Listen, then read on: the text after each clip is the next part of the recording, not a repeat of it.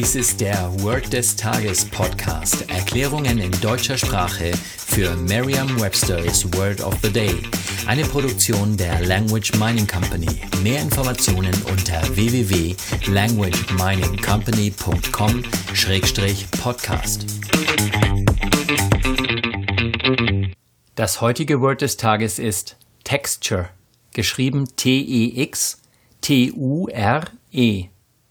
Eine englische Definition ist the way that something feels when you touch it. Eine Übersetzung ins Deutsche ist die Beschaffenheit oder die Struktur. Hier ein Beispielsatz aus Merriam-Webster's Learner's Dictionary. Mixing sand into the paint will add texture. Durch Hinzufügen von Sand in die Farbe erhält man Struktur. Eine Möglichkeit, sich dieses Wort leicht zu merken, ist die Laute des Wortes mit bereits bekannten Wörtern aus dem Deutschen, dem Englischen oder einer anderen Sprache zu verbinden. Wenn man dem Klang des Wortes Texture Aufmerksamkeit schenkt, dann scheint das Wort aus der Text und die Tür zusammengesetzt zu sein.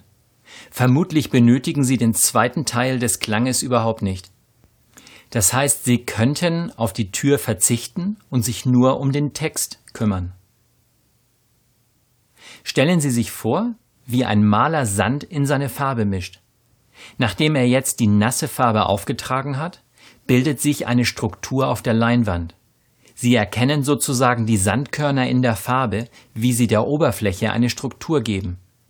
Stellen Sie sich weiter vor, die Sandkörner treten nur an bestimmten Stellen hervor, und zwar so, als hätte jemand mit Sand das Wort Text oder auch Texture auf das Bild geschrieben.